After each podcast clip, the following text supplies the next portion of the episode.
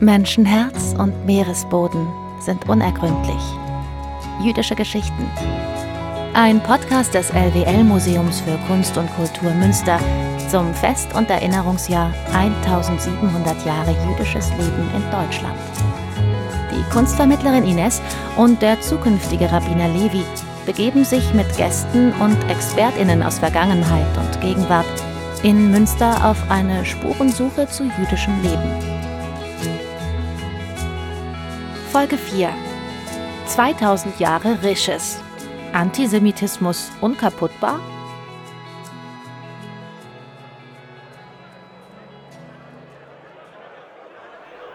Auf ihrer Suche nach jüdischen Orten und Geschichten bei ihrem Gang durch die münsterische Innenstadt waren Ines und Levi auf Lärm und Stimmengetöse aus Richtung des Schlossplatzes aufmerksam geworden. Neugierig lenken sie ihren Weg zu der großen Brachfläche vor dem Universitätsschloss und stehen nun vor einer großen Demonstration. Hey Levi, schau mal da dort drüben. Was ist denn da los? Sind die von Fridays for Future? Ich fürchte nicht. Da stehen doch etliche ohne Maske, oder? Sieht für mich eher nach einer Querdenker-Demonstration aus. Echt? Wow, Mensch, richtig. Da hinten hast du sogar zwei Reichsflaggen. Die Typen, da tragen QAnon-Symbole. Oh Gott, da wären mir die von Fridays for Future sehr viel lieber. Ines und Levi wenden sich von dem Getummel ab. Sie suchen sich eine ruhige Bank in sichtbarer Entfernung und beobachten das Geschehen auf Distanz. Weißt du, ich frage mich bei den Querdenkern immer, ob die wirklich gegen die Corona-Maßnahmen demonstrieren oder ob das nur ein Vorwand ist und sie eigentlich eine andere Motivation haben. Na, würdest du da etwa eine Verschwörung? Keine Ahnung. Aber die Gruppierung, Ideen und Gefühle, Forderungen, die hier zusammenkommen, ist doch erstaunlich. Mhm. Bei den QuerdenkerInnen kommt oftmals viel zusammen. Verschwörungsglaube, Frustration und Fremdenfeindlichkeit liegen dann nah beieinander. Ist ganz schön schwierig, das alles auseinanderzuhalten. Leider sind ja oft auch antijüdische Haltungen Kern dieser Narrative. Ja, und das ist mir völlig bizarr. Corona hat doch gar nichts mit dem Judentum zu tun. Natürlich nicht, aber derartige Erzählungen basieren ja auch nicht auf rationalen Argumenten, geschweige denn Fakten. Stimmt. Sonst würde man wohl kaum daran glauben, dass die Erde eine Scheibe sei oder Angela Merkel ein Reptiloid. Wie war doch gleich dieser Spruch deiner Oma? Menschenherz und Meeresboden sind unergründlich. Ja, genau. Ja, sehr gut. Oder rheinländisch ausgedrückt, man kann den Leuten nicht in den Kopf schauen. Aber im Ernst, das Erschreckende ist ja, dass diese Menschen trotz dieser hirnrissigen Behauptungen oder vielleicht sogar gerade deswegen an diese Theorien glauben. Und so unterschiedlich die Ideen auch sind, so haben sie ja doch oft einen oder mehrere gemeinsame Nenner. Und wer an eine Verschwörung glaubt, der neigt auch eher dazu, noch an eine weitere zu glauben, selbst wenn sich diese widersprechen. Ziemlich komplexe Geschichte, diese Verschwörungstheorien. Die Wissenschaft ist sich über Verschwörungstheorien uneinig. Es fängt damit an, dass man solche eigentlich gar nicht als Theorien, sondern vielmehr als Erzählungen bezeichnen müsste, da eine Theorie ja beinhaltet, dass sie wissenschaftlich belegt und fundiert ist. Als gemeinsames Merkmal lässt sich festhalten, dass alle Verschwörungserzählungen darauf abzielen, dass bestimmte Einzelpersonen oder Kreise daran arbeiten, politisch oder gesellschaftlich relevante Ereignisse zu beeinflussen. Und zwar im Geheimen. Und natürlich muss es um etwas Gewichtiges gehen, wie etwa eine Bundestagswahl, weniger die Gartenparty von nebenan. Und immer geht es um negative zerstörerische Pläne und die Absicht der Gesellschaft oder zumindest einem Teil von ihr, gezielt zu schaden, zugunsten des eigenen Profits. Immer gleich ist auch, dass die Protagonistinnen von Verschwörungen eine gewisse Macht innehaben, um ihre Pläne überhaupt ausführen zu können. Es muss schon ein Wirtschaftsführer, eine Politikerin oder ein sehr reicher Mensch sein. Und, ganz wichtig, die zugeschriebene Macht stimmt selten mit dem tatsächlichen Einfluss überein. Die Position der Verschwörungsakteurinnen in diesen Narrativen wird eigentlich immer stark überhöht dargestellt, um die vermeintliche Bedrohung zu dramatisieren. das trifft gerade im Falle der antisemitischen Feindbilder in extremem Maße zu. Du meine Güte, na klar. Da wird die Corona-Pandemie als manipulierte Katastrophe gedeutet und dann werden Sündenbocke gesucht, die angeblich Schuld an der Misere tragen. Ganz einfach. Ja, und so ist die Corona-Pandemie ein Riesentrigger für Antisemitismus geworden. Es beginnt mit der Legende, dass die Juden die Pandemie angezettelt hätten, um daraus Profit zu schlagen. Und die Geschmacklosigkeit kennt hier wirklich keine Grenzen.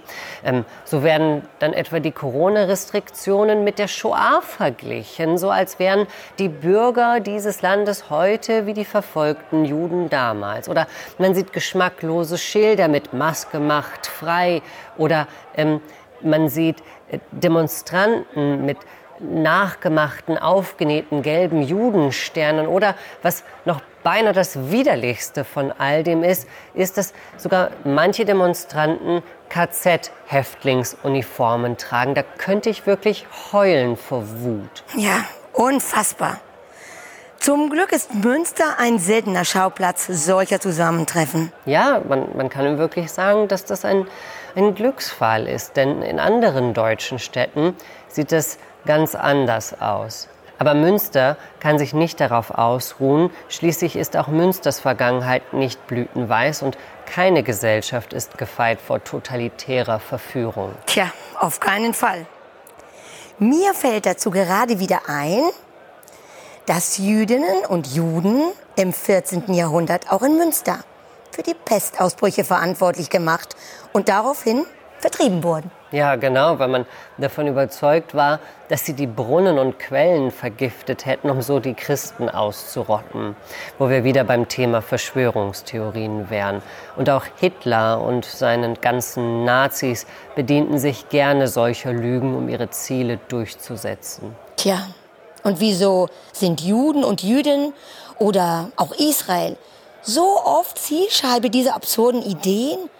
Das ist doch nicht normal. Ja, das ist alles andere als normal. Aber leider ist genau das über die Jahrhunderte oder auch über die letzten beiden Jahrtausende, muss man ja sagen, ähm, zur Normalität geworden. Man könnte meinen, ohne uns Juden geht es nicht.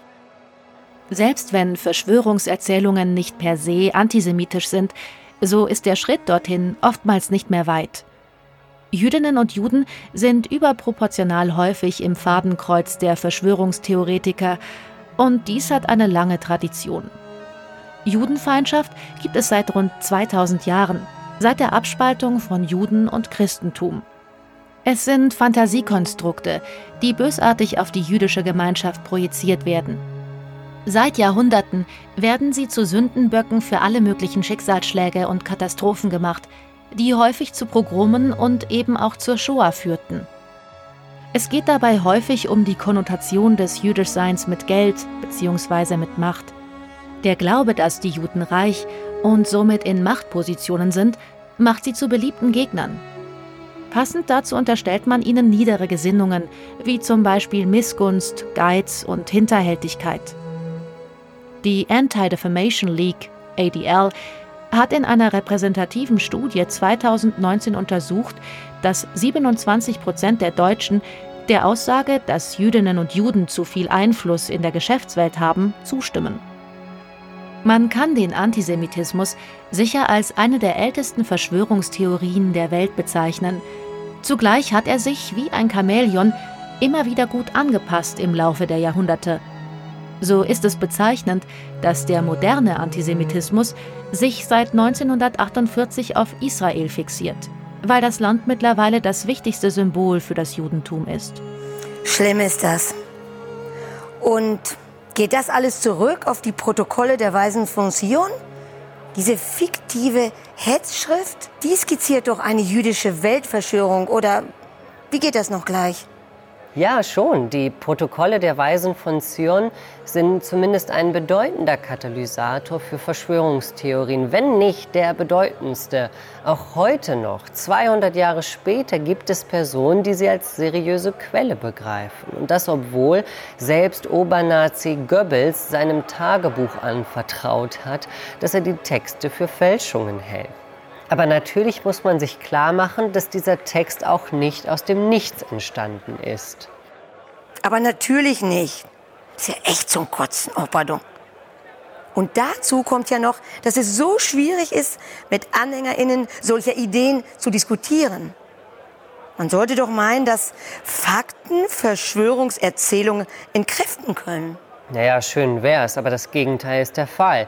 Die QAnon-Leute möchten ja gar nicht wissen, dass Nordkoreas Staatschef Kim Jong-un keine von der CIA installierte Marionette ist und Angela Merkel eben nicht jüdisch und zugleich mit Hitler verwandt ist. Und so ist auch der Schritt zum Glaube an die Legende, dass die Juden Kinder töten und deren Blut trinken würden, schnell gemacht. Oh Gott, ich glaube, mir wird gerade schlecht.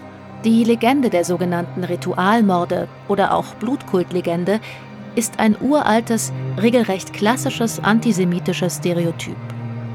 Es hat seit Jahrhunderten Bestand und beginnt Mitte des 12. Jahrhunderts in Norwich, Großbritannien. Die Legende erzählt, dass Juden dort einen Jungen gekreuzigt hätten. Man sagte Juden damals nach, dass sie das Blut von Christenkindern zur Stillung der Blutungen jüdischer Säuglinge bei Beschneidungen nutzen würden. So etablierte sich die Idee, dass Juden christliche Kinder für jüdische Rituale ermorden.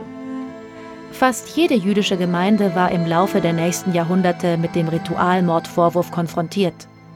Im 15. Jahrhundert spitzte sich die Lage weiter zu. Im Trienter Judenprozess wurde den Juden vorgeworfen, sie hätten ein kleines Kind ermordet, um aus dem Blut das Matzenbrot herzustellen. Es gab in der Geschichte nie, nicht ein einziges Mal, einen nachgewiesenen Fall. Das hat der Hartnäckigkeit dieser Legende aber keinen Abbruch getan. Das kommt mir auch aus anderen Gründen noch bekannt vor. In unserem Grafikdepot am Museum haben wir so ein altes Propagandaflugblatt von 1400 und etwas mit einer Darstellung davon. Na bitte, eine frühe Art von Social-Media-Hetze, wenn man so will. Mensch, in eurem Museum ähm, findet sich doch eine ganze Menge. Und ich kann mir überhaupt nicht vorstellen, wie man an so etwas glauben kann. Das ist doch total verrückt. Ja, leider aber ist äh, insbesondere diese Legende bei QAnon absolut angesagt, so bitter das ist. Die interpretieren die angeblichen Morde nur etwas anders. Das Blut der Babys würde angeblich von einer kleinen internationalen Elite reicher und mächtiger Menschen benutzt, um ein Verjüngungsmittel zu gewinnen. Da siehst du es. Ein Fass ohne Boden. Ja, das ist es. Mich würde ja mal interessieren, wie sich die Verschwörungstheorien heute verbreiten.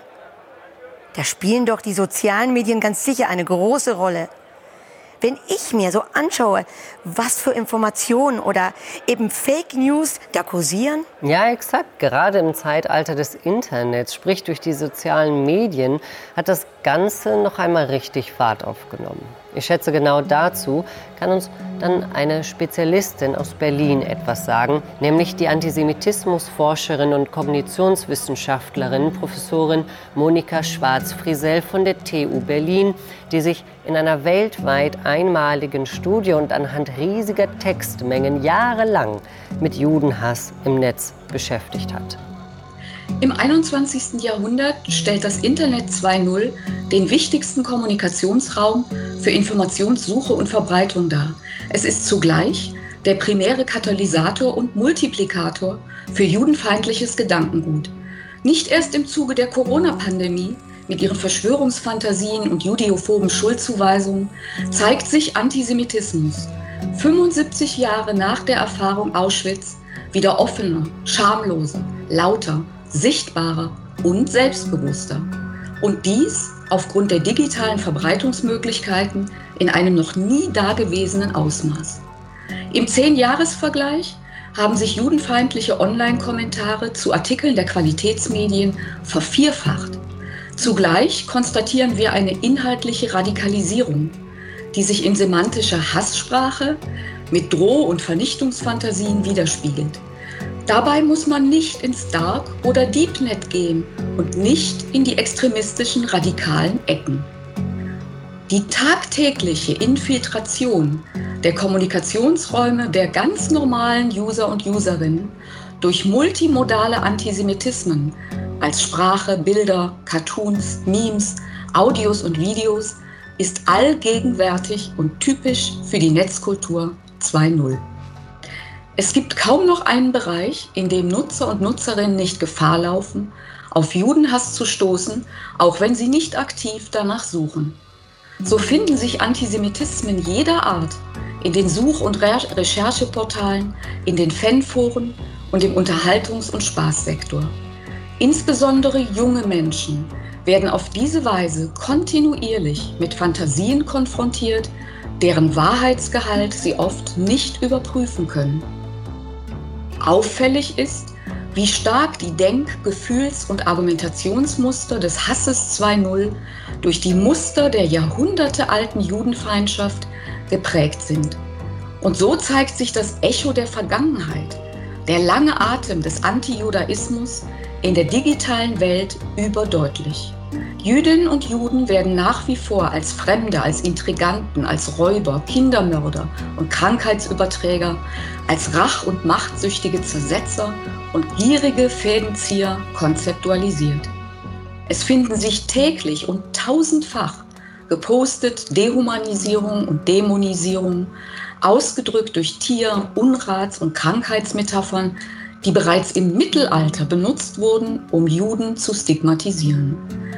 All dies, als habe es nie eine Aufklärung nach dem Holocaust gegeben. Hier zeigt sich der ungebrochene Einfluss des kollektiven kommunikativen Gedächtnisses. Judenfeindliche Fantasien und Vernichtungswünsche richten sich dabei besonders auf Israel. Kein Zufall, da es das wichtigste Symbol für modernes jüdisches Leben ist. Auch völlig unabhängig vom Nahostkonflikt wird der jüdische Staat als Pestgebilde, Weltenübel beschimpft, als NS-Apartheids- und Rassismusstaat verunglimpft, seine Existenz durch Auslöschungs- oder Veränderungsforderungen negiert und fern jeder Realität im Superlativ als die größte Gefahr für die Menschheit entwertet. All dies konzeptuell immer verankert in der Tradition des uralten Judenhasses. Vielfach werden radikale Inhalte aber auch indirekt kommuniziert quasi in Camouflage. Statt explizit auf Juden und Judentum zu verweisen, werden dann in Verbindung mit tradierten Stereotypen Substitutionen benutzt, wie die Banker von der Ostküste, jene einflussreichen Kreise, die Israel-Lobby oder die Zionisten. Das Gefährliche daran, das zwischen den Zeilen vermittelte, das formal entradikalisierte, beeinflusst viele Menschen nachhaltiger als die vulgär expliziten Hassbotschaften. Die fünfte Gewalt Internet prägt das kollektive Bewusstsein. Seine Kommunikationsmuster tragen maßgeblich dazu bei, judenfeindliche Inhalte zu normalisieren.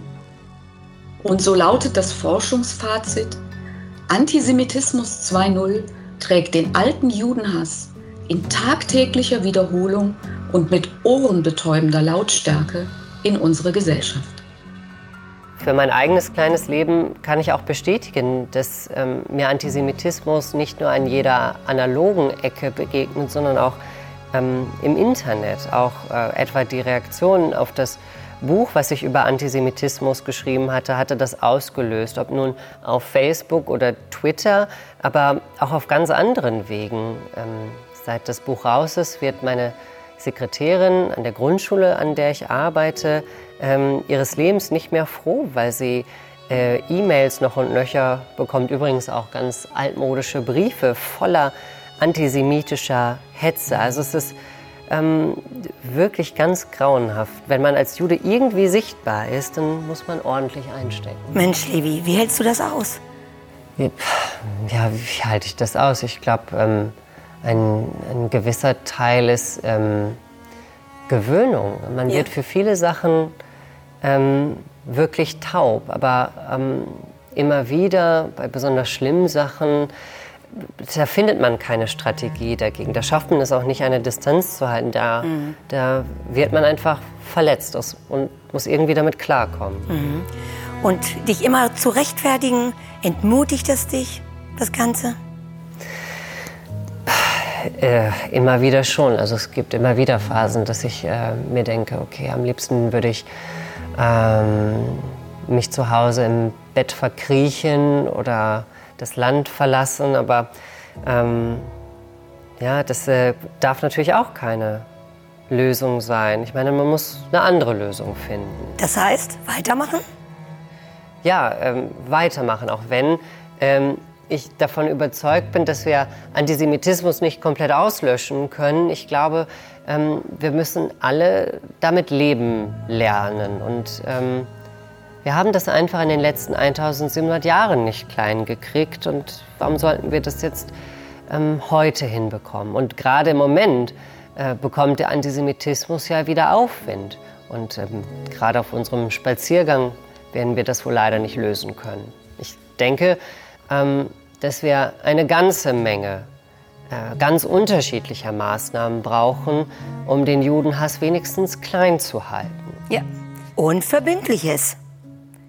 Wenn wir Diversität, Toleranz, Solidarität wollen, brauchen wir eine enges Geduld, Geld und die Mehrheit unserer Gesellschaft dahinter.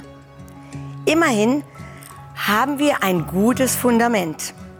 Rechtsstaat und Demokratie. Ja, ja, aber es ähm, braucht trotzdem viel, viel Einsatz an, an ganz unterschiedlichen Stellen auf vielen Ebenen, im privat, gesellschaftlich, staatlich, ähm, müssen wir uns viel mehr ins Zeug legen. Es braucht bessere Bildung an den Schulen und anderswo. Es braucht Aufklärungsprogramme, es braucht Sensibilisierungsprogramme, gerade für Schlüsselinstitutionen in unserem Land, für die Polizei, für ähm, die Staatsanwaltschaften, für Politiker. Ähm, es braucht auch äh, Fortbildungen ähm, an verschiedenen Stellen, zum Beispiel für Lehrer, damit sie an ihren Schulen klarkommen mit dem Antisemitismus dort und was machen. Ich glaube, mit dieser Idee bist du nicht alleine. Es gibt ja auch schon Projekte. Ich habe letztens Liana Kotlia kennengelernt, eine jüdische Lehrerin, die sich in der Initiative Meet a Jew engagiert. Liana, kannst du uns genau sagen, was die Initiative Meet a Jew ist? Mhm. Also Meet a Jew ist eine Initiative des Zentralrats der Juden in Deutschland. Ähm, vorher waren es zwei verschiedene Initiativen, einmal Likrat und einmal Rent a Jew, und die eigentlich sich das gleiche Ziel gesetzt haben. Und wir haben uns dann überlegt, uns zusammenzutun und sind jetzt eine große Initiative des Zentralrats seit 2019 ungefähr. Und was wir machen, ist tatsächlich in Klassen zu gehen, in Sportvereine zu gehen, in eine, in die VHS-Fortbildungen zu gehen und mit den Menschen zu sprechen. Und zwar was wir machen, ist Begegnungslernen. Wir machen Begegnungen. Jüdische Leute kommen in so eine Klasse, also wir sind immer zwei Personen, äh, meistens so vielfältig wie möglich, das ist uns wichtig. Und wir stellen uns den Fragen der Jugendlichen, der Kinder, der Erwachsenen und die können alles fragen, worauf sie Lust haben. Und wie wird das so aufgenommen? Mm, durchweg positiv eigentlich, Ach. ja. Also ich habe bisher keine negativen Erfahrungen gesammelt. Es ist immer eine super ähm, spannende Begegnung. Jede Begegnung ist auch für mich eine neue Begegnung mit jungen Menschen, mit neuen Fragen, neuen Perspektiven. Klar, es gibt auch Fragen, die immer wieder gestellt werden, aber ähm, das Feedback ist eigentlich durchweg positiv und bereichernd. Und äh, wir sind meistens halt die ersten Juden, die diese Menschen treffen. Also ähm, ja, meistens ist die Reaktion, oh, ähm, ich habe noch nie einen Juden gesehen, eine Jüdin gesehen. Und das ist einfach immer schon der Punkt, wo sie super viele Fragen haben, wo sie merken, ah, ihr seid überhaupt gar nicht so viel anders oder ja, man hat einfach Vorurteile manchmal. Es muss ja gar nicht immer negative sein, sondern man hat so eine Idee, äh, wie Menschen sein könnten und da sieht man einfach wieder, wie der Dialog einfach wichtig ist. Genau. Und unser Ziel ist es immer genau da anzusetzen, irgendwie nicht Vorurteile zu ähm, reproduzieren, sondern wirklich genau zu, äh, zu erklären, woher kommen verschiedene Vorurteile, wenn die von den Kindern kommen, äh, wenn sie angesprochen werden und das so aufzuarbeiten. Warum denkt man über sowas? Und ihr merkt selber an uns, dass wir das überhaupt nicht erfüllen. Und ähm, was habt ihr für Zukunftsvisionen? Also wir planen momentan halt immer mehr Begegnungen durchzuführen auch. Also momentan sind wir bei 60, 70 Begegnungen im Monat. Also es sind wirklich sehr viele Anfragen momentan. Wir erreichen ganz schön viele Menschen, was natürlich für uns super ist. Aber wir ähm, genau, arbeiten daran, das immer weiter in Deutschland irgendwie anbieten zu können und auch großflächig anbieten zu können. Und ähm, es sind auch weitere, es gibt weitere Pläne, auch Sportvereine mehr einzubinden, auch Lehrer mehr einzubinden und ähm, wirklich Lehrer auch zu nutzen als ähm, Multiplikatoren. Genau, da haben wir ja auch, äh, sehen wir ja auch immer wieder, wie, wie, wie wichtig das ist, auch die jungen Leute nochmal zu erreichen, ne? damit sie nicht Ideen, äh, die sich festgesetzt hatten oder haben von den vergangenen Generationen, sondern dass das durchbrochen wird. Toll, dass es eine Möglichkeit gibt, sich so konkret zu engagieren.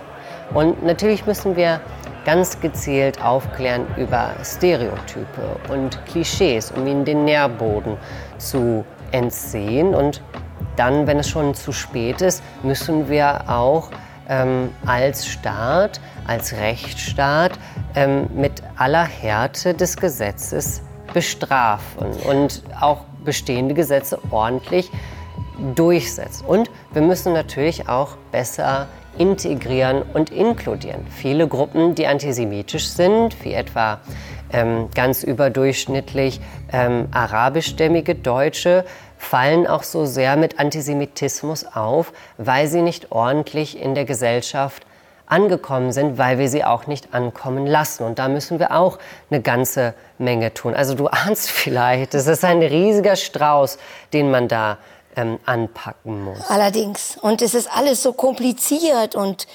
vielseitig und es muss, sind einfach langfristige Aufgaben.